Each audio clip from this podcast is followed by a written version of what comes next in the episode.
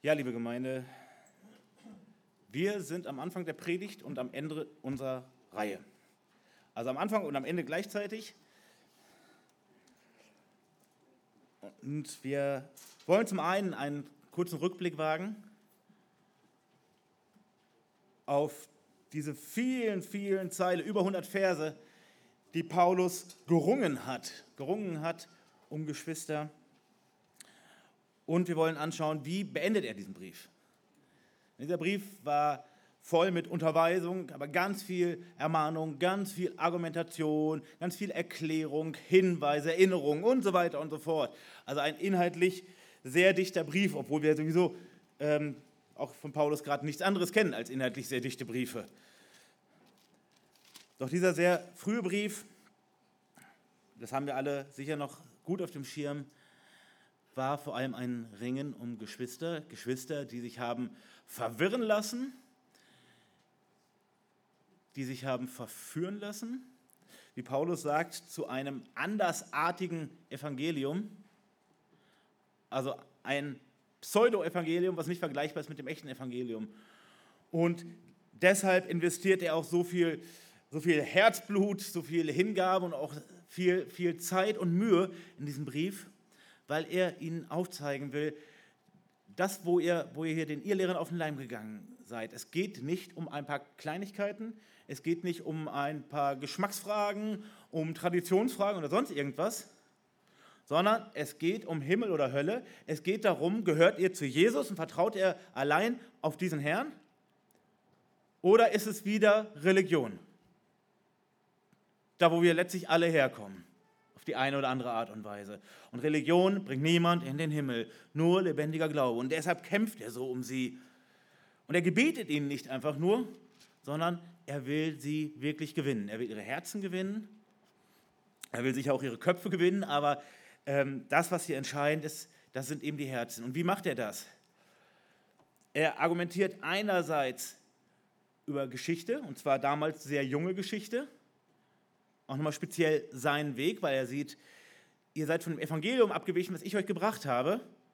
Es geht hier nicht um meine Person, dass ich jetzt beleidigt bin deswegen, aber ich habe euch das echte Evangelium gebracht. Und deshalb zeige ich nochmal diesen Weg auf und wie es mir nie darum ging, Menschen zu gefallen.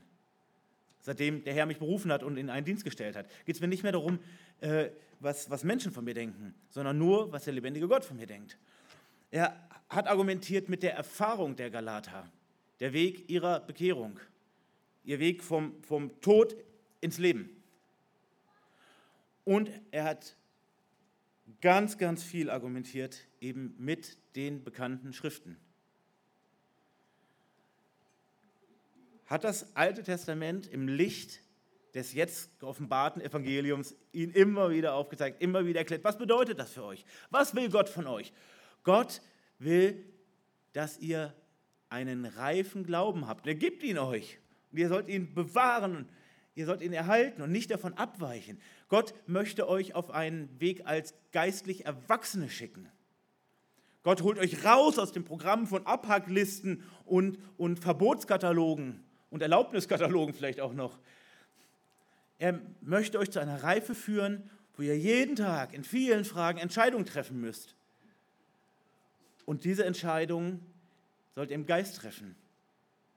Ihr sollt euch auf Gottes Wort verlassen, ihr sollt euch von seinem Geist führen lassen und sollt immer fragen, was möchte der Herr von mir, auch wenn ich hier kein Gesetz habe. So möchte er euch haben. Er möchte Beziehung mit euch haben. Und er möchte, und das führt Paulus dann ähm, spät in seiner Argumentation nochmal sehr deutlich aus, er möchte euch eben in Freiheit, in eine Freiheit, wo ihr verantwortlich seid. Wo ihr nicht sagen könnt, aber der Lehrer so und so hat aber gesagt. Aber der Priester, der Pastor, der was auch immer, hat aber gesagt, und deshalb ist das so. Sondern ihr steht selber vor Gott und das ist Freiheit und Verantwortung. Das ist was Gutes. Und er warnt auch, Vorsicht, die Freiheit lässt sich auch missbrauchen. Ja. Und deshalb habt ihr auch eine Verantwortung. Wie geht ihr mit dieser Freiheit um? Lasst ihr euch vom Fleisch leiten? Also lasst ihr euch sozusagen von eurem, eurem alten Programm wieder leiten? Von euren, euren Lüsten, und zwar im Negativsinne, dann wird das fleischlich. Dann kommen böse Sachen mehr raus, dann müsst ihr euch hinterher schämen. Macht das nicht. Und wenn ihr euch aber wirklich vom Geist leiten lasst, wenn ihr euch wirklich von Gott führen lasst, dann kommt als erstes dabei heraus, das haben wir in Galater 5 nochmal gesehen, Liebe. Keine Affenliebe und nicht nur ein bisschen Kribbeln im Bauch, sondern Liebe als bewusste Entscheidung. Ich will lieben. Ich will meinen Herrn lieben und ich will meinen Nächsten lieben und ich liebe meinen Nächsten, um meinen Herrn zu lieben. So, in dieser Kombination. Und Liebe bedingt dann alles andere. Güte, Geduld, Freundlichkeit, Fürsorge, all das entspringt aus dieser echten Liebe. Und dann in dem letzten Abschnitt, vor unserem allerletzten Abschnitt, also von heute, am Anfang von Kapitel 6, in den ersten zehn Versen, erinnert Paulus noch einmal an die Verantwortung untereinander, dass wir Gott damit ehren, wenn wir gute Werke aneinander tun, wenn wir dem aufhelfen, der in Sünde gefallen ist, wenn wir dem helfen, der mit so schweren Lasten beladen ist, dass es eine zweite oder dritte Schulter braucht, indem wir anderen helfen, indem wir uns helfen lassen. Auch das beschreibt er da. Er schreibt von der Verantwortung von denjenigen, die unterwiesen werden, gegenüber denen, die unterweisen. Und erinnert daran, es ist entscheidend, auf welchen Boden ihr seht. Worein investierst du? Das wirst du auch ernten. Und da ist wieder die Gegenüberstellung fleischlich-geistlich. Siehst du aufs Fleisch, hast du nicht mehr zu erwarten. Siehst du auf den Geist, hast du alles zu erwarten. Alles, was gut ist. Und dann Vers 10, und das ist sozusagen der Brückenkopf zu unserem Text, sagt er, darum wollen wir, so wir Gelegenheit haben, also so wie ein Kairos haben, eine offene Tür, die Gott schenkt, allen Menschen Gutes erweisen, besonders aber den Hausgenossen des Glaubens oder zuerst den Hausgenossen des Glaubens. Das heißt, ja, du bist in dieser Welt als Kind Gottes, um Gutes zu tun, nicht ein Gutmensch zu sein, der glaubt, er wäre durch seine Handlung moralisch besonders toll und mehr wert als andere, sondern aus Dankbarkeit über deinen Herrn, über deine Errettung, über das neue Leben, möchtest du gute Werke tun? Und Paulus sagt, ja, und tu sie, tu sie. Zuerst an deinen Geschwistern und zuerst an den Geschwistern, die Gott dir vor die Füße stellt und dann auch an allen anderen, aber in zweiter Linie eben auch an den Nichtchristen, an denen, die noch keine Geschwister sind, um ein Zeugnis zu sein, damit sie deine Werke sehen und den Vater im Himmel preisen. Das ist hier der Zusammenhang. Also gute Werke als Teil von Evangelisation und noch einmal der Hinweis, das ersetzt nie, dass wir den Menschen das Evangelium erklären. Das gehört zusammen. Okay, also das ist der Rahmen. Und wie beendet Paulus jetzt eben diesen Brief, diesen Kampfesbrief, aber auch diesen Ermutigungsbrief? Dieser Brief, in dem er sehr scharfe Worte spricht und sehr harte Worte spricht, aber nicht leblos ist. Das sind die Verse 11 bis 18. Die wollen wir heute studieren. Und diese Verse sprechen von unterschiedlichen Zielen. Unterschiedliche Ziele, die das Denken und Handeln grundlegend beeinflussen. Und ich lese jetzt diese Verse, ich lese sie nach Mengeübersetzung. Seht her, mit wie großen Buchstaben ich euch nun noch eigenhändig schreibe. Nur solche Leute, die im Fleisch gut angesehen sein wollen, suchen euch die Beschneidung aufzunötigen, lediglich um nicht wegen der Verkündigung des Kreuzes Christi Verfolgung zu erleiden. Denn auch sie selbst, die beschnitten sind, beachten das Gesetz nicht, sondern dringen auf eure Beschneidung nur deshalb, um sich eures leiblichen Menschen rühmen zu können. Von mir aber sei es ferne, mich irgendeiner anderen Sache zu rühmen, als nur des Kreuzes unseres Herrn Jesus Christus, durch das mir die Welt gekreuzigt ist und ich der Welt. Denn weder Beschneidung noch unbeschnitten sein gilt etwas, sondern nur eine neue Schöpfung. Und alle, die nach dieser Richtschnur wandeln werden, über die komme Frieden und göttliches Erbarmen und über das Israel Gottes. In Zukunft möge mir niemand weitere Mühen machen, denn ich trage die Mahlzeichen Jesu an meinem Leib. Die Gnade unseres Herrn Jesus Christus sei mit eurem Geist, liebe Brüder. Amen. Und himmlischer Vater, wir wollen dich bitten, dass du uns auch diese letzten Verse aus dem Galaterbrief, dass du sie uns verständlich machst, dass du sie uns aufschließt, dass sie wirken in unserem Leben. Herr, danke, wie du dafür gesorgt hast, dass Paulus so um die Galater ringt, so liebevoll, aber auch so kräftig und ähm, so überzeugt. Und bitte gebrauche das, um uns weise zu machen, um uns reifer zu machen, um uns weiter zuzubereiten, auch um uns in Dingen zu bestärken, die wir schon machen, die richtig sind, und auch um uns anzutreiben zu Dingen, die wir schon längst tun sollten. Herr, bitte wirke an jedem Herz, was heute hier ist, und lass uns bitte nicht so gehen, wie wir heute gekommen sind. Amen. Ja, wir werden diese letzten Verse 11 bis 18 studieren in drei Schritten. Der erste Punkt ist das, das Ziel der Judaisten. Das Ziel der Judaisten, das ist die eine Perspektive, 11 bis 13. Dann Verse 14 bis 16, das Ziel des Apostels.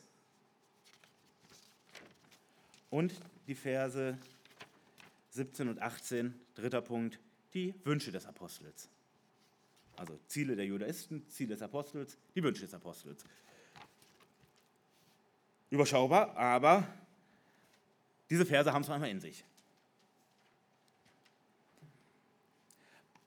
Paulus leitet diese letzten Verse seines Briefes mit dem Aufruf ein, seht, schaut her, mit welch großen Buchstaben ich euch geschrieben habe, mit eigener Hand.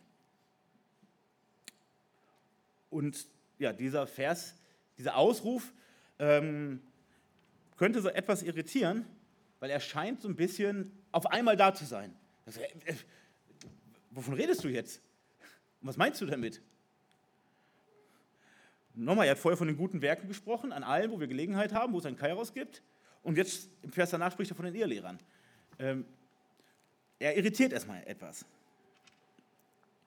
Aber was meint er überhaupt damit? Äh, große Buchstaben mit eigener Hand geschrieben? Was ist denn daran jetzt so außergewöhnlich und was sind große Buchstaben? Es ist bekannt, dass Paulus seine Briefe oft diktierte. Das heißt, er ließ sie schreiben. Er hat meist die Briefe gar nicht selber geschrieben, aber gesagt, was drinstehen muss. Das Schlusswort und Unterschrift hat er selber übernommen. Ein paar kurze Beispiele dafür. Ähm, der Abschluss vom Römerbrief oder kurz vor Ende des Römerbriefs, Römer 16, 22. Ich, Tertius, der ich den Brief niedergeschrieben habe, grüße euch im Herrn. Also derjenige, der das Diktat von Paulus aufgenommen hat, ähm, darf noch seinen eigenen Gruß mit reinschreiben und sich outen als äh, der, der Schreiberling. 1. Korinther 16, 21. Dies ist mein, des Paulus, handschriftlicher Gruß. Auch da ist klar, er schreibt nochmal selber, er schreibt nochmal den letzten Gruß selber. Kolosser 4, 18. Der Gruß mit meiner, des Paulus Hand, gedenkt an meine Fesseln, die Gnade sei mit euch. Amen. Also das ganz letzte Stück schreibt er selber. Und ein letztes Beispiel, 2. Thessalonicher 3,17. Äh, Der Gruß mit meiner, des Paulus Hand, dies ist das Zeichen in jedem Brief, so schreibe ich. Damit ist das Prinzip dingfest gemacht. Also, jetzt verstehen wir etwas besser, was er jetzt hiermit meint. Paulus unterstreicht mit dieser Aussage, dass es wirklich dringend ist, sein Anliegen dass es ihm sehr ernst ist, dieses Anliegen, nämlich die Verteidigung des Evangeliums gegen diese gesetzlichen Irrlehren. Ob er die, die Zeilen, die wir heute studieren, selbst geschrieben hat oder ob er sogar den ganzen Brief selber geschrieben hat, das wissen wir nicht. Ist auch nicht so entscheidend. Er will es einfach nur einmal deutlich machen, darum dieser Einschub. Es ist mir so wichtig, eigentlich schreibe ich die Briefe gar nicht mehr selber, sondern nur noch den letzten Satz aber bei euch habe ich mir extra diese Mühe gemacht. Und warum Mühe? Schauen wir uns gleich nochmal an, zumindest eine Vermutung. Weil es weil so eine ernste Sache ist. Weil ihr mir so am Herzen liegt und weil die Lage so katastrophal ist, von der ich erfahren habe bei euch. Die großen Buchstaben, ja, die könnten auch nochmal ein Hinweis sein auf sein Anliegen. Also ne, mit so großen Buchstaben habe ich euch geschrieben, weil es ne, wie mit fünf großen Ausrufezeichen, die man irgendwo hintermalt. Aber es könnte auch ein Hinweis sein, und da gibt es auch weitere Vermutungen zu, äh, dass Paulus eine Augenerkrankung hatte. Und dann ist das auch eine gute Erklärung, warum hat er so selten selber geschrieben Warum braucht er dann so große Buchstaben? Das können wir uns vorstellen. Er hatte sicher noch keine Brille oder etwas Vergleichbares, wenn er wenig Sehkraft hatte und dann selber schreiben musste. Um zu sehen, was er denn selber schreibt, musste er ziemlich groß schreiben.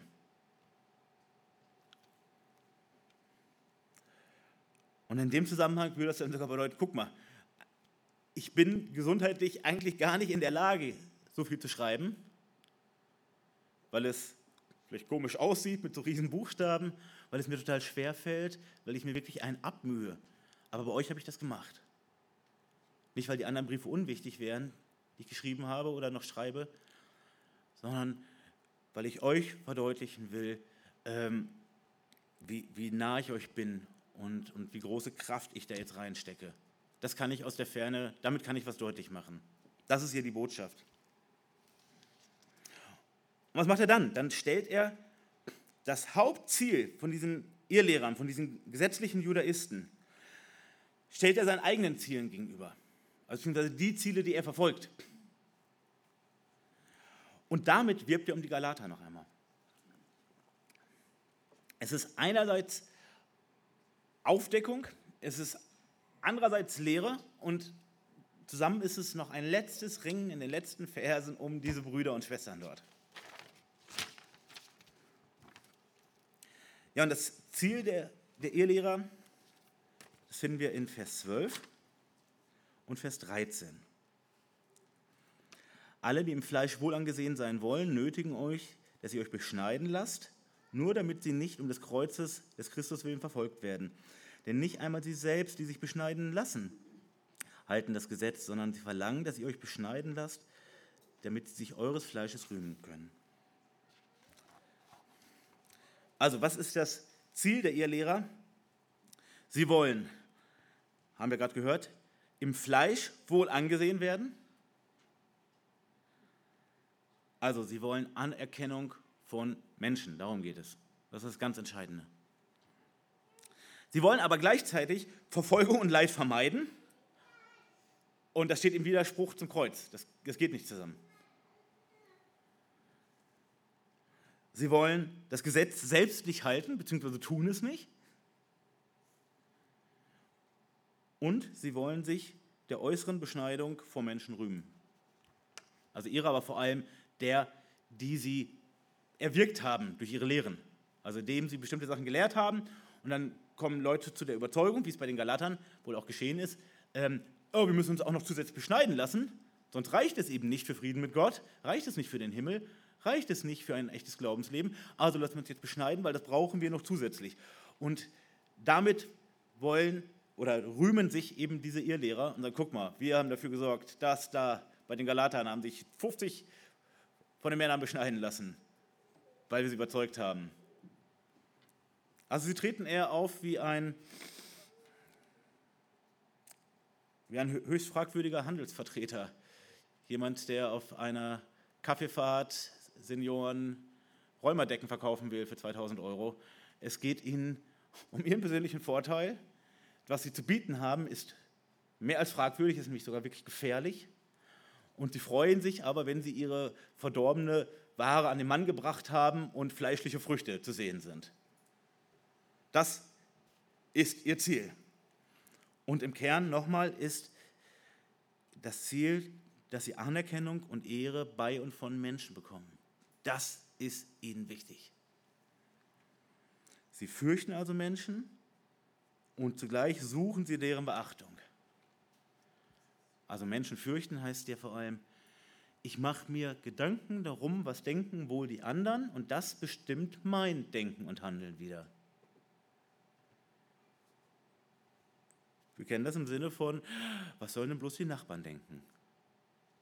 Aber ist das denn böse, was ich tue? Nein, das ist nicht böse. Aber was sollen denn die Nachbarn denken? Dann denken die vielleicht was Schlechtes von uns. Das ist genau letztlich dieses Prinzip.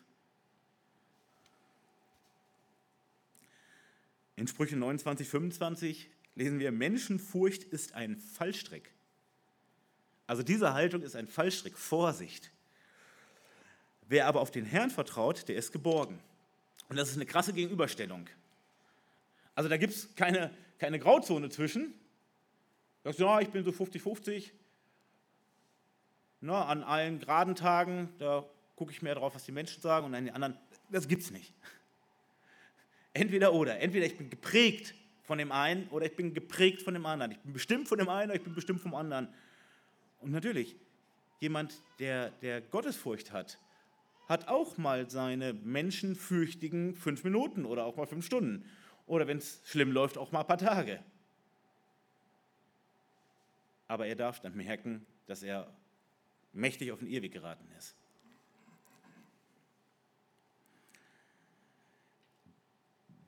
Diese Personen haben ein Ziel, vor dem Jesus ausführlich und deutlich in der Bergpredigt warnt. Wir haben das eben in der Lesung gehört und wir wollen es auch gleich nochmal hören. Und bei diesem Ziel ist auch ihre eigene Beschneidung für sie wichtig.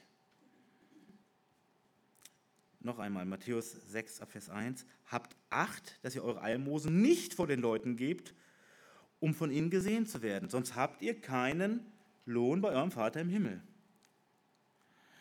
Wenn du Almosen gibst, so sollst du, nicht, sollst du es nicht vor dir herposaunen, wie es die Heuchler in den Synagogen und auf den Gassen tun, um von den Leuten gepriesen zu werden. Wahrlich, ich sage euch, sie haben ihren Lohn schon empfangen. Was macht Jesus hier deutlich? Wenn du mit deinen scheinbar frommen Taten, was äußerlich fromm aussehen kann, wenn du diese Dinge tust, und letztlich egal, was du tust, wenn es dir darum geht, Lob von Menschen zu bekommen, Anerkennung, Bewunderung von Menschen zu bekommen, hast du von Gott nichts mehr zu erwarten. Weil du wolltest ja menschliche Anerkennung. Sagen, du hast dich ja schon auszahlen lassen dafür. Nämlich mit der Richtung, in der du auch gefragt hast, in der, in der du gehandelt hast. Es ging dir nicht um Gott, sondern es ging nicht um vertikal, sondern es ging um horizontal. Und damit hast du alles bekommen, wonach du gestrebt hast. Aber mehr gibt es auch nicht. Und diese Anerkennung, dieser Lob, wenn du ihn denn überhaupt bekommst, kann in einer Minute wieder weg sein. Das ist nichts, was längerfristigen Wert hat. Und dann führt ihr das in anderen Beispielen aus, in anderen Bereichen, Vers 5. Und wenn du betest, sollst du nicht sein wie die Heuchler, denn sie stellen sich gerne in den Synagogen, an den Straßenecken auf und beten, um von den Leuten bemerkt zu werden. Verrückt, ne? Wenn man darüber nachdenkt, beten, um von anderen gehört und gesehen zu werden, da rede ich ja tatsächlich nur mit der Zimmerdecke. Oder an der Straßenecke vielleicht mit den Wolken noch. Aber da rede ich ja gar nicht mit Gott. Dann führe ich Selbstgespräche, um von anderen bewundert zu werden. Das ist verrückt, oder? Normalerweise machen sich die Leute Sorgen, wenn irgendjemand an der Straßenecke geht, er steht und Selbstgespräche führt die ganze Zeit. Vielleicht noch mit geschlossenen Augen und geöffneten Enden sagen, Hilfe, ein Irrer. Und in diesem Fall hätten sie sogar recht. Weil der betet gar nicht, der spricht nicht mit dem lebendigen Gott, der quasselt vor sich hin in der Hoffnung, dass die Leute, die er gerade nicht sieht, ihn bewundern und gut finden. Und davor warnt Jesus. Und das viel, viel dramatischere ist der auch da, es gibt keinen Lohn dafür. Du brauchst von Gott nichts zu erwarten, weil mit dem hattest du eh nichts zu tun bei diesem Pseudogebet. Bei dem Fasten ganz genauso. Wenn du fastest, um dann besonders leidend auszusehen, wie schwer es dir doch fällt, was signalisieren soll, was du doch für ein opferbereiter, frommer Typ bist oder Tante von mir aus dann hast du nichts zu erwarten für dieses Fasten, außer dass vielleicht Menschen das wirklich toll finden, wie sehr du doch leidest. Und Jesus fasst das Ganze nochmal zusammen ab Vers 19. Ihr sollt euch nicht Schätze sammeln auf Erden, wo die Motten und Rost sie fressen und wo Diebe nachgraben und stehlen. Diese Menschenanerkennung, das ist ein Schatz auf Erden. Der hält nicht lange. Denn die Meinung von Leuten ist schlimmer als das Wetter. Vorhersagen stimmen nie vernünftig, und ändert sich dauernd.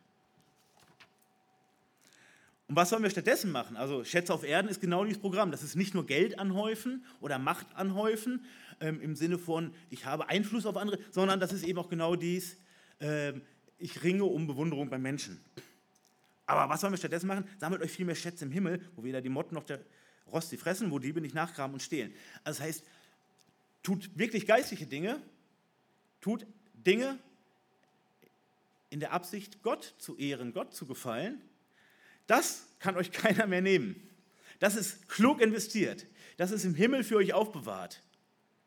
Dafür werdet ihr belohnt werden im Himmel. Denn wo euer Schatz ist, da wird auch euer Herz sein. Also dieser Schatz, den ihr ansammelt, hängt direkt mit eurem Herz, mit meinem Herz, mit deinem Herz zusammen, weil mein Herz bestimmt meine Ziele, meine Ziele bestimmen mein Denken und mein Handeln. Und Denken und Handeln hängen so zusammen mit meinen Werken. So.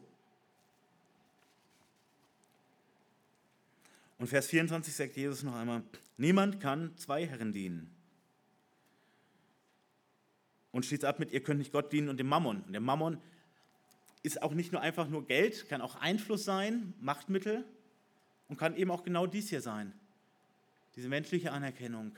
Oh, wie toll für mich doch alle. Oh, wie fromm ist der. Oh, guck mal, der ist fromm angezogen. Guck mal, der, der guckt fromm. Und die Kinder gucken auch so fromm. Und die halten immer schön den Mund. Oh, wie fromm. Das können ganz viele Sachen sein, die nicht automatisch böse sind. Ne? Es ist nicht, nicht schlecht, äh, wenn man sich mal schön anzieht und wenn die Kinder auch mal den Mund halten können zwischendurch. Das ist alles nicht schlecht. Aber wenn ich all das mache, wenn ich zum Beispiel auch meine Kinder erziehe, damit die Leute sagen, oh, hat der aber seine Kinder toll erzogen. Wenn das meine Zielrichtung ist, habe ich nicht viel zu erwarten.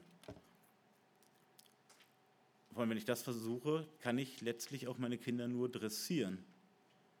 Und Dressur funktioniert vielleicht bei Hunden und ich hätte fast gesagt Katzen, bei denen nicht. Aber bei Hunden funktioniert es vielleicht noch mit dem Dressieren, aber bei Kindern nicht auf Dauer. Da wird es keine Frucht geben. Wenn ich aber versuche, meine Kinder für Gott zu gewinnen und für Gott zu erziehen, dann darf ich überzeugt sein, das ist im Himmel aufgehoben. Ich kann meine Kinder nicht gläubig machen dadurch, aber allein durch diese Zielrichtung und mein verändertes Handeln und Denken und Reden und alles, was damit zusammenhängt, auch bei der Erziehung, das ist Teil meines Schatzes im Himmel. Und Gott wird es segnen. Und wenn ich meine Kinder nur dressiere, brauche ich nicht erwarten, dass sie tatsächlich fromm werden. Vielleicht, dass sie die gleiche Heuchelei betreiben wie ich und immer darum bemüht sind, halt ganz fromm auszusehen und ganz fromm zu wirken. Und wenn die anderen kommen, mache ich schnell fromme Musik an. Und wenn der Besuch kommt, stelle ich noch drei Bibeln neben den Esstisch. Das ist Heuchelei. Show und Heuchelei. Und das machen diese Ehelehrer. Das ist das Gesetzlichkeitsprogramm. Das ist das Religionsprogramm.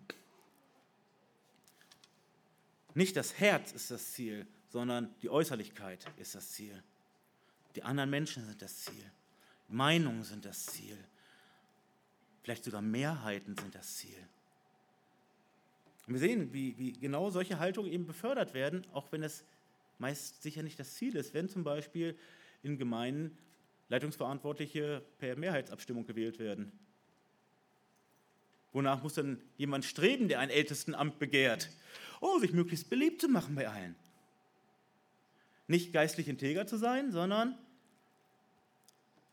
im besten Fall vielleicht sogar Bewunderung zu ernten bei den anderen. Ich muss menschliche Werbung machen.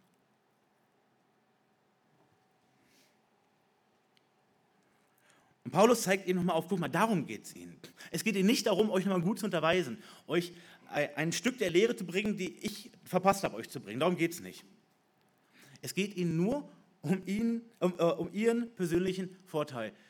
Sie wollen zeigen, was sind wir für, äh, für tolle Typen, was haben wir für eine Macht in den Gemeinden durch unsere Lehrreden und die Verwirrungen, die wir da stiften.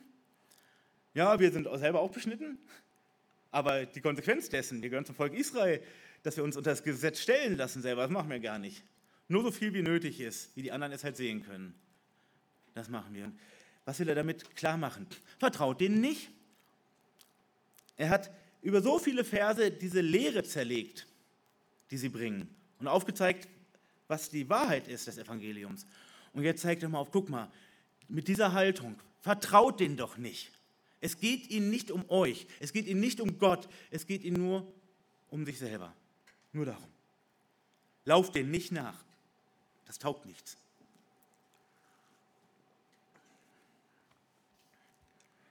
Also wir fassen mal zusammen. Das Ziel dieser Lehrer, dieser Irrlehrer, ist die Anerkennung von Menschen und das führt immer, immer, immer, immer zu Heuchelei.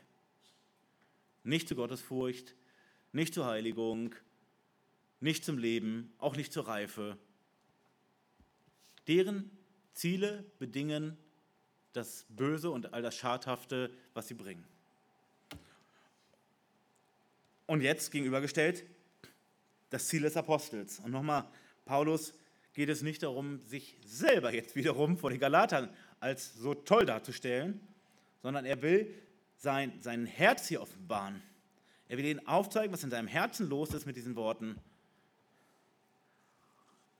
Und Paulus geht es niemals darum, weder bei den Galatern noch bei anderen, dass Menschen ihm folgen, dass sie Pauliner werden, sondern dass Menschen Christen werden, Christus-Nachfolger, nicht Paulus-Nachfolger, nicht Paulus-Parteiungsanhänger. Das hat ihn niemals interessiert, ganz im Gegenteil. Das hat er als sehr ernste Gefahr gesehen, zu Recht. Er schreibt in den Versen 14 bis 16, Von mir aber sei es ferne, mich zu rühmen, als nur des Kreuzes unseres Herrn Jesus Christus, durch das mir die Welt gekreuzigt ist und ich der Welt. Denn, Christus Jesus, äh, denn in Christus Jesus gilt weder Beschneidung noch Unbeschnittensein etwas, sondern eine neue Schöpfung. Über alle, die nach dieser Regel wandeln, komme Frieden und Erbarmen und über das Israel Gottes. Der Ruhm, den nun Paulus sucht und der auch unser Ziel sein sollte, das ist der Ruhm des Kreuzes. Und warum er sich an so etwas ausrichtet, erklärt er noch im selben Satz. Er rühmt sich nur des Kreuzes willen, weil durch Jesu Rettungstat am Kreuz die Welt für ihn gestorben ist. Das heißt, die Welt hat keine Macht mehr über ihn. Sie ist nicht mehr sein Bestimmer. Und dieses Bild ist, denke ich, eindeutig. Wenn jemand viel Macht über mich hatte und er ist tot, dann hat diese Person auf jeden Fall keine Macht mehr über mich. Ganz einfach. Und so ist es mit der Welt und Paulus. Das heißt nicht, dass die Welt überhaupt keinen Einfluss mehr auf ihn hat. Paulus schreibt ja selber davon, auch in anderen Briefen, wie er auch angefochten ist und versucht ist und ähm, gegen die Sünde kämpft. Das schreibt er auch selber. Aber er meint, die große Linie ist, die Welt ist für mich gestorben im Sinne von, sie ist nicht mehr mein Chef, dieses Weltprogramm ist nicht mehr mein Programm. Und das hat das Kreuz gemacht, beziehungsweise nicht zwei Hölzer, nicht so das Kreuz, sondern dort, was, was dort am Kreuz geschehen ist. Das Kreuz als Symbol für das, was Jesus getan hat. Und damit hat sich das Ziel des Paulus geändert. Während er, solange er religiös war, bestimmt war von der Sünde und sein Ziel es war, dass Menschen ihn anerkennen, ist er jetzt davon frei geworden. Er ist jetzt freigekauft davon. Er muss nicht mehr buhlen um die Anerkennung von Menschen. Und er hat ja einiges für getan. Ja, was war er für ein großer Verfolger der Gemeinde? Was war er doch für ein, ein toller Gesetzesgelehrter? Ein studierter Theologe, könnte man sagen. der, der das Gesetz sehr genau genommen hat. Also wie viel Anerkennung hat er bei den Menschen? Sehr viel. Aber jetzt ist er frei davon. Nämlich durch Jesus, weil er ihn freigekauft hat. Und dafür symbolisch das Kreuz. Und zugleich, erklärt er, ist, die, ist er für die Welt tot. So, genau. Die Welt ist für ihn tot und er ist für die Welt tot. Das heißt, die Welt ähm, kann ihn nicht mehr gewinnen. Er lebt für sie ja nicht mehr. Und das Weltprogramm mit, mit Menschenfurcht, mit, mit Heuchelei, ist für ihn jetzt nicht mehr bestimmt. Warum? Weil er ein neues Herz hat. Und durch dieses neue Herz ist er uninteressant für die Welt. Jemand mit einer geistlichen Ausrichtung ist weltlich nicht mehr brauchbar. Paulus ist jetzt von anderer Art. Und zwar so, so wie du und wie ich, wenn wir von Christus gerettet wurden. Und das bedeutet, dass wir uns für unsere Werke nicht mehr rühmen? Denn der Glaube rettet uns, aber macht zugleich klar, dass er für uns kein Rühmen gibt. Römer 3,27, wo bleibt nun das Rühmen? Wir erinnern uns, es ist ausgeschlossen.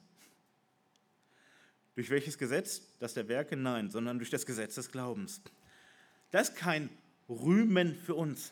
Also kein auf die Schulter klopfen, oh, das habe ich immer super toll gemacht, was bin ich doch für ein toller Kerl. Dafür ist da kein Platz. Alles, was das Geistliche betrifft, da gibt es keinen Stolz. Dankbarkeit, aber nicht Stolz. Ja, wir dürfen, wir dürfen dankbar und in einem gesunden Sinne stolz sein, wenn wir sagen, ich habe in, in äußeren Dingen, konnte ich was Schönes machen. Ich habe ein, ein Vorhaben umgesetzt ähm, und kann jetzt froh und dankbar sein, ich habe es geschafft. Also so können wir schon sagen, oh, bin ich froh, das haben wir, haben wir gut hingekriegt. Das ist in Ordnung. Aber wo es um die geistlichen Dinge geht, um meine Errettung, um meinen geistlichen Weg, da gibt es kein Schultergeklopfe für mich und letztlich auch nicht für andere. Die neue Art von Ruhm ehrt nicht mehr uns, sondern unseren neuen Herrn. Ehrt die Werke unseres Herrn, ehrt seine Verheißung. Das ist der Unterschied. Also mal Weltprogramm ist, ich zeige auf mich, guck mal, wie fromm ich bin, guck mal, wie schön ich hier bete, guck mal, oh, so tolle Almosen gebe ich.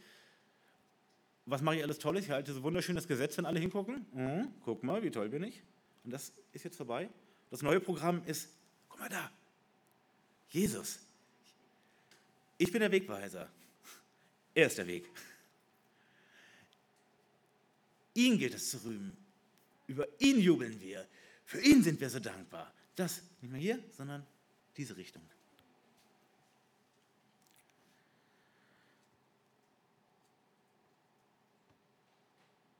In Römer 5, Vers 3 heißt es, aber nicht nur das, sondern wir rühmen uns auch in den Bedrängnissen, weil wir wissen, dass die, Bedräng, äh, dass die Bedrängnis standhaftes Ausharren bewirkt.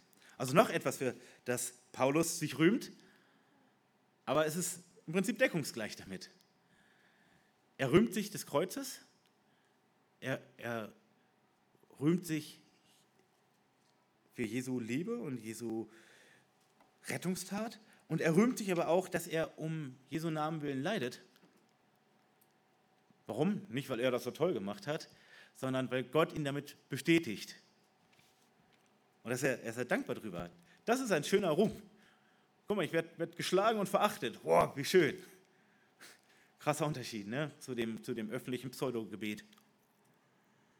Und dann heißt es acht Verse später in Römer 5, Vers 11, aber nicht nur das, sondern wir rühmen uns auch Gottes durch unseren Herrn Jesus Christus, durch den wir jetzt die Versöhnung empfangen haben. Auch da wieder, zeigen auf Gott. Und Vers 17 aus Römer 15, ich habe also Grund zum Rühmen in Christus Jesus vor Gott. Wieder da, aller Ruhm ist mit, mit äh, beiden Fingern, beiden Zeigefingern auf den Herrn. Weg von ihm.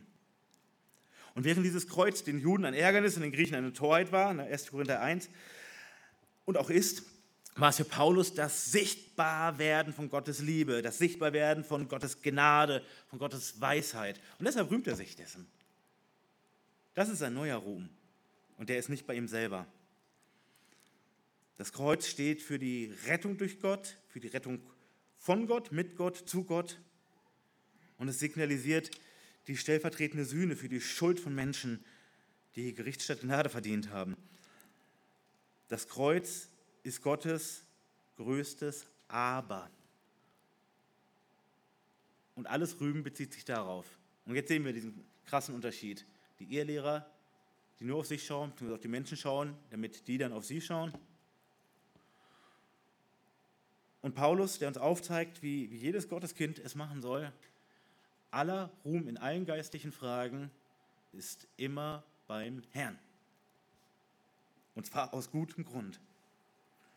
Wir müssen uns daran erinnern, Paulus hat sich von toter Religion, von Zeremonien und Ritualen abgewandt und ist umgekehrt zu einer lebendigen Beziehung mit dem Höchsten. Und Paulus kannte damit das volle Programm von, von Menschenfurcht, menschlicher Ehre, das ganze Heucheleiprogramm. Er kannte das von innen. Er war Insider, wirklich. Auf höchster Ebene. Aber er durfte erkennen, dass Gott etwas viel Größeres will. Etwas mit Ewigkeitswert. Etwas wirklich Schönes, nicht so etwas Hässliches, was sich vielleicht ein bisschen schön anfühlt für mich, wenn alle mich bejubeln, sondern etwas viel, viel Besseres und Schöneres. Und dann im Vers 15 macht er ein letztes Mal unmissverständlich klar, was körperliche Aspekte für eine Bedeutung haben, nämlich wenn es um die Stellung vor Gott geht. Keine, überhaupt keine Bedeutung. Sowohl der beschnittene Jude wie auch der unbeschnittene Heide, beide haben die gleichen Voraussetzungen vor Gott. Gleiche Situation. Beides bringt ihn weder Gott näher noch ferner. Das hat keine Bedeutung. Denn den Unterschied macht kein chirurgischer Eingriff, sondern eine einmalige Erfahrung. Und eine Erfahrung, die kann man nicht bei Jochen Schweizer buchen, die kann man nicht kaufen, die kann man nicht digital erleben, die kann man auch nicht erzwingen. Es geht darum, eine neue Schöpfung geworden zu sein. Das bedeutet, grundlegend verändert zu werden. Das bedeutet, dass bei dir der Heilige Geist einzieht, dass du lebendig wirst. Dass Gott dir aufzeigt, dein altes Leben ist tot. Und das symbolisiert ja auch die Taufe nochmal, bei einer, Untertauchtaufe. Dein altes Leben wird ersoffen und heraus kommt ein neuer Mensch. Aber es geschieht nicht in der Taufe. Es geschieht nicht in der Wassertaufe. Und das macht den Unterschied. Nochmal, Schneidung oder nicht, ist völlig wurscht. Bekehrung oder nicht, das ist der Unterschied. Heiliger Geist oder nicht, das ist der Unterschied. Darauf kommt es an. Und nicht nur fehlende Beschneidung, sondern auch ganz viele andere körperliche Aspekte verboten im Alten Testament, also im Gesetz, sich Gott zu nähern, um, zum Beispiel um Opfer zu bringen. Mein kleiner Auszug. 3. Mose 21. Wir hatten ja gestern Unterricht von der Gemeinde Bibelschule und ähm, haben, die, äh, haben uns auch einen Überblick verschafft über die ersten fünf Mosebücher. Und da steht, wie gesagt, 3. Mose 21, äh, Vers 16, und der Herr redete zu Mose und sprach, rede zu Aaron und sprich, sollte jemand von deinen Nachkommen in ihren künftigen Geschlechtern mit irgendeinem Gebrechen behaftet sein, so darf er nicht herzunahen, um das Brot seines Gottes darzubringen. Nein, keiner, der am, äh, an dem ein Gebrechen ist, soll herzunahen. Er sei blind oder lahm oder habe eine gespaltene Nase oder ein Glied, das zu lang ist. Auch keiner, der einen gebrochenen Fuß hat oder eine gebrochene Hand. Hui. Auch kein Buckliger und kein Zwerg oder einer, der einen Fleck auf seinem Auge hat oder die Krätze oder Flechten oder zerdrückte Hoden. Wer nun von dem Samen Aarons, des Priesters, ein Gebrechen an sich hat, der soll nicht heran, äh, herzunahen, um die Feueropfer des Herrn darzubringen. Er hat ein Gebrechen, darum soll er nicht herzutreten, um das Brot seines Gottes darzubringen. Wow. Also er darf das Brot seines Gottes essen, lesen wir dann im nächsten Vers noch aber er darf Gott nicht nahe kommen. Warum?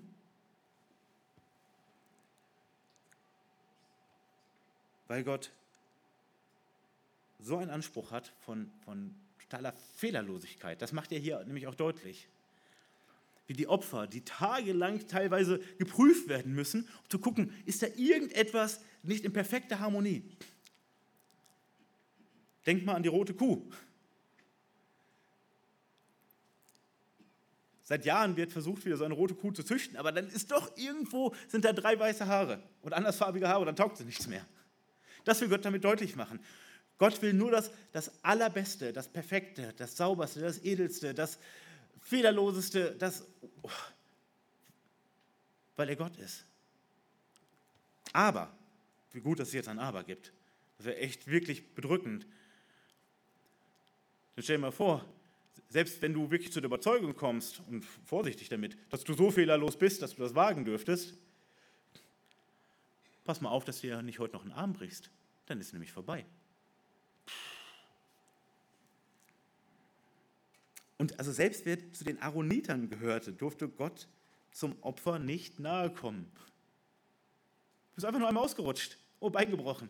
Nee, du bist so fehlerhaft. Aber das ist jetzt nicht mehr von Belang. Gottes Anspruch hat sich nicht geändert. Aber der Weg, den Gott bereitet hat, hat sich geändert. Und deshalb bleibt die Tür jetzt nicht mehr verschlossen. Ein super Beispiel dafür ist der Kämmerer aus Apostelgeschichte 8, hatten wir vor kurzem in der Bibelstunde. Er war Eunuch. Das heißt, der war raus. Der war raus. Der sollte nicht mehr zur Gemeinde gehören. Der konnte nicht mal ein richtiger Proselyt werden eigentlich. Also einer, der zum Judentum übertritt. Nicht mal das wäre eigentlich möglich. Aber durch das stellvertretende Opfer Christi ist er ein Kind Gottes geworden. Er hat im, im Glauben angenommen, was er gehört hat. Die Schrift wurde ihm ausgelegt und er hat sich bekehrt auf dem Wagen, irgendwo Richtung Gaza. Und nun kann er sich selbst und sein ganzes Leben Gott direkt opfern. Krass, ne?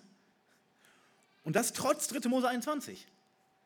Er kann jetzt Römer 12 leben und praktizieren. Also inzwischen wird er, wird er daheim sein, aber er konnte es damals. Römer 12, Vers 1. Ich ermahne euch nun, ihr Brüder, angesichts der Barmherzigkeit Gottes, dass ihr eure Leiber darbringt als ein lebendiges, heiliges, Gott wohlgefälliges Opfer.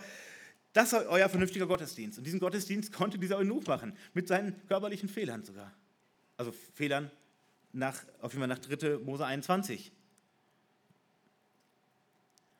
Und ich denke, das, das verdeutlicht das umso mehr. All diese äußeren Dinge sind überhaupt nicht mehr entscheidend. Sei es so, solche Aspekte wie aus, aus diesem Abschnitt, sei es Beschneidung, ja oder nein.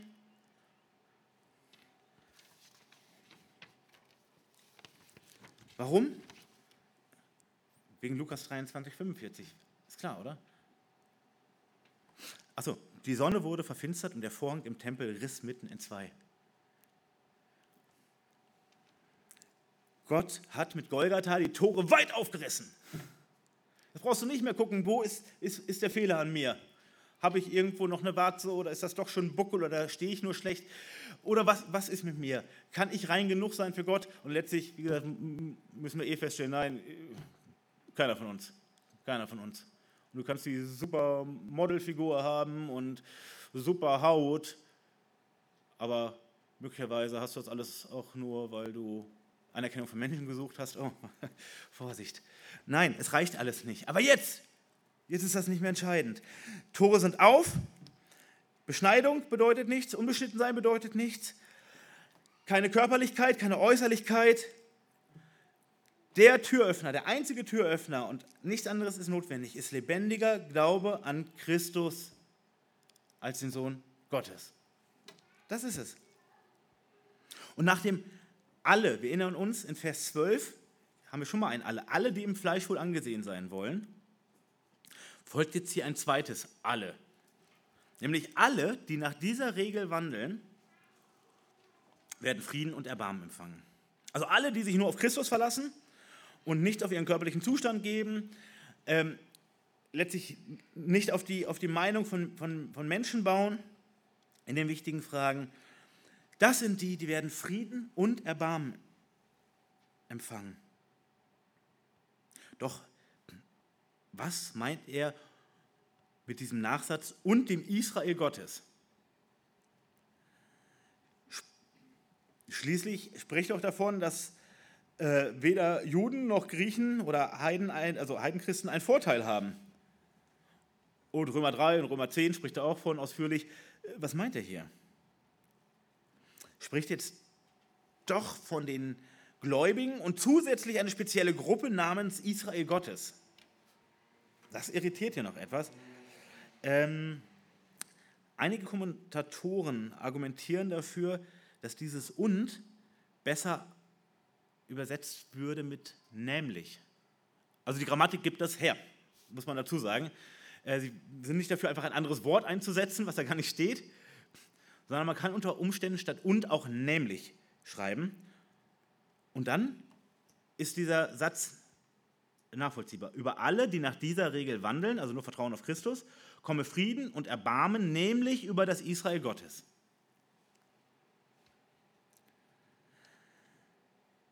Also, wer ist Gottes Volk? Die, die ihn lieben. Das ist Gottes wahres Volk. Das Israel Gottes. Also die, die sich zum Herrn halten, die ähm, dem Herrn vertrauen, die ihm nachfolgen. Das ist das wahre Israel. Und da sind Heidenchristen und Judenchristen drin zusammen. Also, was sagt er hier? Alle, die, die sich darauf verlassen, die werden Frieden und Erbarmen empfangen, werden sicher, nämlich Frieden mit Gott und Erbarmen von Gott werden sie bekommen und sie bilden das wahre Israel, das Israel Gottes.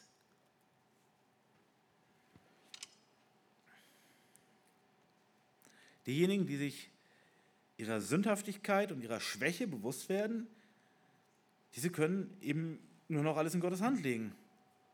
Können sich können ihr Vertrauen nur noch auf ihn werfen, können sich nur noch an ihn klammern. Und nochmal, diese Menschen, die bilden Gottes wahres Volk, die Geretteten von überall. Und zwar egal, wo du herkommst, egal, wie du äußerlich aussiehst, gestaltet bist, krank oder gesund, das ist nicht mehr entscheidend. Also, wir sehen hier überdeutlich den Unterschied zwischen den Zielen der Ehelehrer und dem Ziel des Paulus. Die einen wollen Ruhm von Menschen, er will sich nur Gottes rühmen und, und seiner wundervollen Taten. Und er schließt diesen Brief mit zwei Versen. Und das sind drittens die Wünsche des Apostels, 17 und 18. Hinfort mache mir niemand weiter Mühe, denn ich trage die Mahlzeichen des Herrn Jesus an meinem Leib. Die Gnade unseres Herrn Jesus Christus sei mit eurem Geist, Brüder. Amen. Also klar, für Paulus ist das Ziel der Ruhm und die Ehre Gottes, sonst nichts mehr. Das ist das, das große Ziel. Und auf diesem großen Ziel in seinem Leben basieren auch seine Wünsche. Und das ist nicht exklusiv bei Paulus so, sondern ist auch bei uns so. Unser Herz bestimmt unsere Ziele, unsere Herzenshaltung bestimmt unsere Ziele und unsere Ziele bestimmen auch unsere Wünsche. Das durchdringt alles.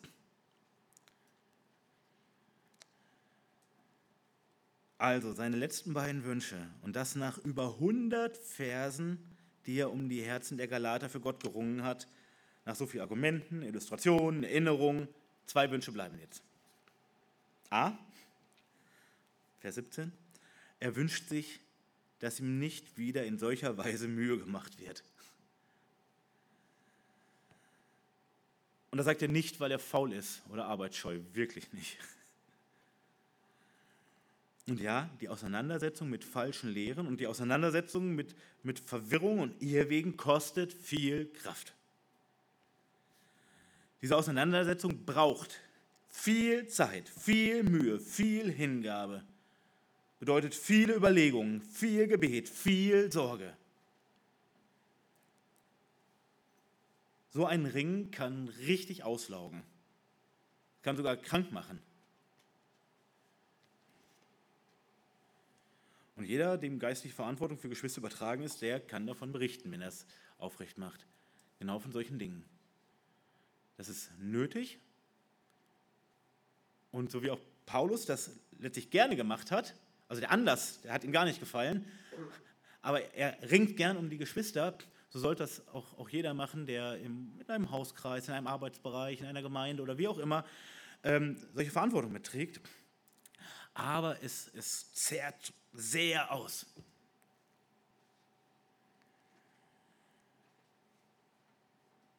Und ein anderer Aspekt ist diese, diese notwendigen Kämpfe um Geschwister, wie Paulus sie hier aus, austrägt gerade, die halten von anderen wichtigen Aufträgen ab, wie zum Beispiel dem Bau der Gemeinde. Wenn ich da kämpfe um äh, Geschwister, wie Paulus das hier getan hat, dann kann ich nicht gleichzeitig den Gemeindebau so voranbringen, wie es, wie es wichtig wäre, wie es mir auch ein Anliegen ist. Ähm, oder in, in, Jüngerschaft zu investieren, ähm, im Bereich von Evangelisation und Mission aktiv zu werden.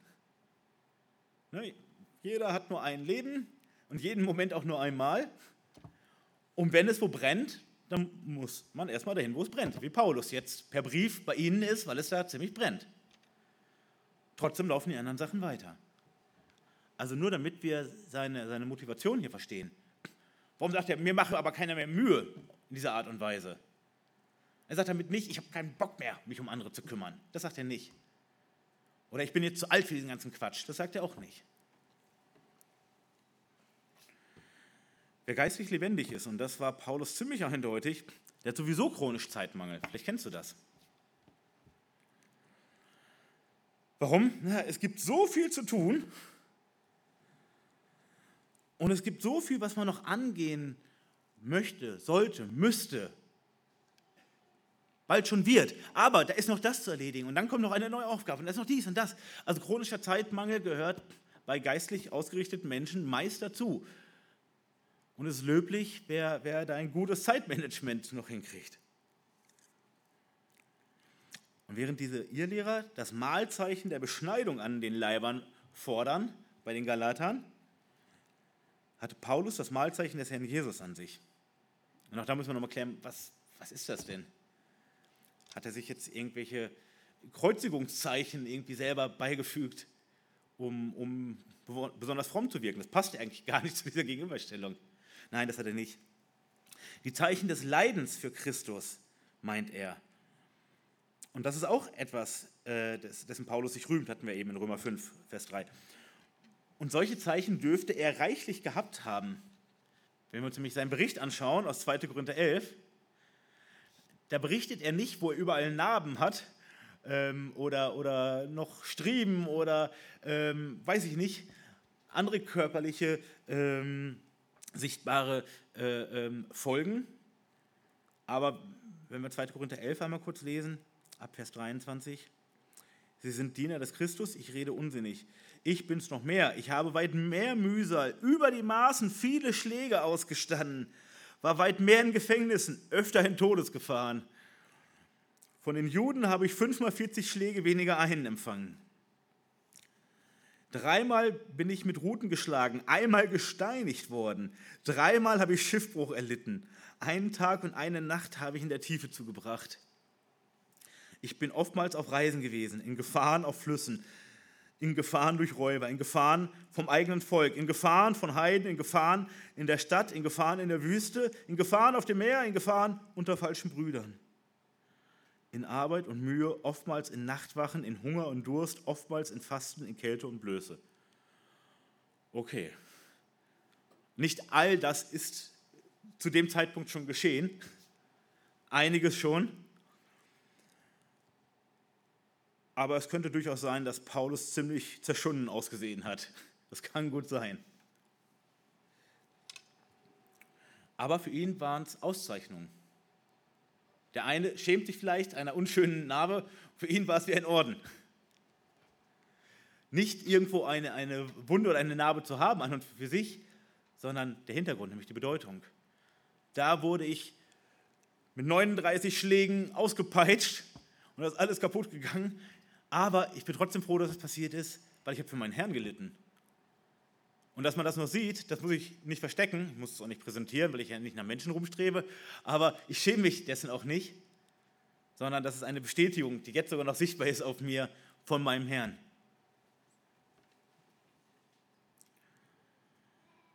Und ihr Lieben, wir dürfen uns auch freuen, wenn wir solche Zeichen abbekommen. Und es geht nicht entscheidend darum, was man hinterher noch irgendwem vorzeigen kann, das ist mir so das Level von, von Jungs in einem gewissen Alter, die zeigen müssen, wer hat die cooleren Narben. Darum geht es ja hier nicht. Ne? Sondern es geht darum, warum habe ich überhaupt etwas erlitten, ob man noch was davon sieht oder nicht. Weil das ist ja eben nicht wichtig bei Gott. Aber wenn wir für unseren Herrn leiden dürfen, dann dürfen wir uns freuen. Das müssen wir uns immer wieder in Erinnerung rufen, weil unser Gefühl sagt uns das meist nicht. Und Paulus wusste um die Unterschiedlichkeit dieser beiden Zeichen, dieser beiden Mahlzeichen. Ne, diese religiöse Beschneidung, von der behauptet wurde, dass sie den geistlichen Zustand verändern würde, sozusagen geistliche Chirurgie, könnte man sagen. Und auf der anderen Seite diese Leidensmale als sichtbar gewordene Bestätigung unseres Glaubens an, an Jesus. Und er sagt, bitte verschont mich vor, vor solcher Art von, von, von Verirrungen. Nicht, dass er nicht mehr ums Ringen will, sondern bitte hört doch auf damit. Bitte hört doch auf. Es gibt doch so viel anderes zu tun. Wir haben so wenig Zeit, so viel zu tun. Bitte verschont mich doch in Zukunft mit solchen Problemen. Und sein allerletzter Wunsch ist die Gnade Christi mit dem Geist der Galater. Ja, ist die Gnade Gottes nicht bei ihnen? Natürlich ist die bei ihnen. Aber was er ihnen wünscht, ist, dass diese Gnade Gottes groß in ihren Seelen werden möge. Also, dass sie ein, ein großes, starkes, gefestigtes Bewusstsein dafür haben, wie gnädig doch Gott ist. Und es ist auch klar, warum. Denn sie haben sich ja verzaubern lassen von diesem andersartigen Evangelium, und zwar ein Evangelium der Werke. Und das beste Gegenmittel gegen so ein Werksgerechtigkeitsevangelium ist die wachsende Erkenntnis von Gottes Gnade. Und deshalb ist das Paulus letzter Wunsch in diesem Brief. Was hilft am besten gegen Werkgerechtigkeit, beziehungsweise dieses Denksystem? Wenn ich erkenne, wie wundervoll und gnädig Gott ist. Wenn ich diese Realität mir vor Augen führe, dann kann ich immer weniger daran glauben, dass meine Werke irgendwie ein, ein, äh, in diesem Sinn einen Ewigkeitswert haben, was irgendwie meine Rettung betrifft. Dann komme ich weg davon. Und obwohl er in diesem Brief durchaus auch Zweifel an dem geistlichen Zustand von den Galatern geäußert hat, 4 ähm, Vers 11 zum Beispiel, ich fürchte um euch, dass ich am Ende vergeblich um euch gearbeitet habe. Also hat er echt dicke Fragezeichen ähm, in den Raum gestellt. Aber er schließt diesen Brief voller Überzeugung mit den Worten, die letzten Worte vor dem Armen, lebe Brüder. Paulus weiß selbst, wie sehr ein Gotteskind sich, zumindest für eine gewisse Zeit, wirklich verirren und verrennen kann. Und sein ganzes Vorgehen in dem Brief die ganze geistliche Ansprache, der offensive Kampf, die biblische Argumentation bezeugt, was er mit diesen letzten Worten noch besiegelt. Diejenigen, die da auf schrecklich krumme Wege geraten sind, die wird Paulus und die werden auch wir einst im Himmel wiedersehen. Nur wer geistlich gesinnt ist, kann auch geistlich beurteilen, kann geistliche Argumente überhaupt nur verstehen. Und ganz im Sinne von Galater 6.1, wenn ein Bruder in Sünde gerät, Galater 10, alle Zeit Gutes tun, zuerst an den Hausgenossen des Glaubens. Genau in diesem Sinn schreibt er diesen Brief. Er ermahnt sie, er rüttelt sie wirklich ordentlich durch. Er steckt sie wirklich mit der Nase in den Dreck, in dem sie sich vorher gesuhlt haben. Er packt sie nicht mit Glacé-Handschuhen äh, an, aber das macht er, weil er sie wirklich lieb hat. Und weil er nicht möchte, dass Geschwister weiterhin in so eine völlig falsche Richtung laufen, Gott damit verunehren, sich hinterher schämen müssen, sondern er möchte, dass sie jetzt aufwachen. Er lebt diese Verantwortung vor, die er selber auch von ihnen fordert und ihnen aufzeigt, ihr habt sie ganz genauso. Und so schließen wir diese Predigtreihe mit zwei großen Erkenntnissen. Einerseits, wie schön es ist, dass Gott uns zusammenstellt, denn das haben wir in, äh, in, der, in der letzten Predigt zu Galater so schön gesehen. Jede Not des, des Bruders oder der Schwester, jedes Problem ist eine offene Tür, ist ein Kairos, eine tolle Gelegenheit für einen anderen Bruder, für eine andere Schwester, Gottes Willen zu tun, dir zu helfen, dich zurechtzubringen und umgekehrt genauso. Mein Problem, meine Not sind eine offene Tür für euch. Und so stellt Gott Gemeinden zusammen. Es gibt in Gemeinden Probleme und Nöte und Traurigkeit und manchmal sogar Einsamkeit. Aber das ist immer eine offene Tür Gottes, seinen Willen zu tun, indem wir Gutes tun aneinander. Und so müssen wir nicht trauern über die Probleme in Gemeinde, sondern dürfen dankbar sein. Des einen Leid ist des anderen offene Tür, nicht das unbedingt Freud, aber letztlich dann auch Freud. Das ist die eine große Erkenntnis aus diesem Brief. Aber die noch größere, die werden wir gleich auch noch mal bestätigen, wenn wir das Abendmahl feiern. Nämlich, dass nur das echte Evangelium, nur dieses echte Evangelium Menschen lebendig macht, wirklich frei macht von Menschenfurcht, von menschlichen Gesetzen, von kindlicher Abhängigkeit, von Ausgeliefertsein, von Sklaverei unter der Sünde. Das macht wirklich frei. Das macht wirklich lebendig. Und Gott hat die Türen weit aufgerissen dafür. Und so sollen wir daran festhalten, uns immer wieder daran erinnern, dieses Evangelium loben und den Menschen weitersagen. Denn kein Wertesystem, keine Religion, keine Weltanschauung, kein persönlicher Lebensentwurf hat irgendeinen Ewigkeitswert. Aber Menschen, die vom Evangelium erst überführt und dann gerettet sind,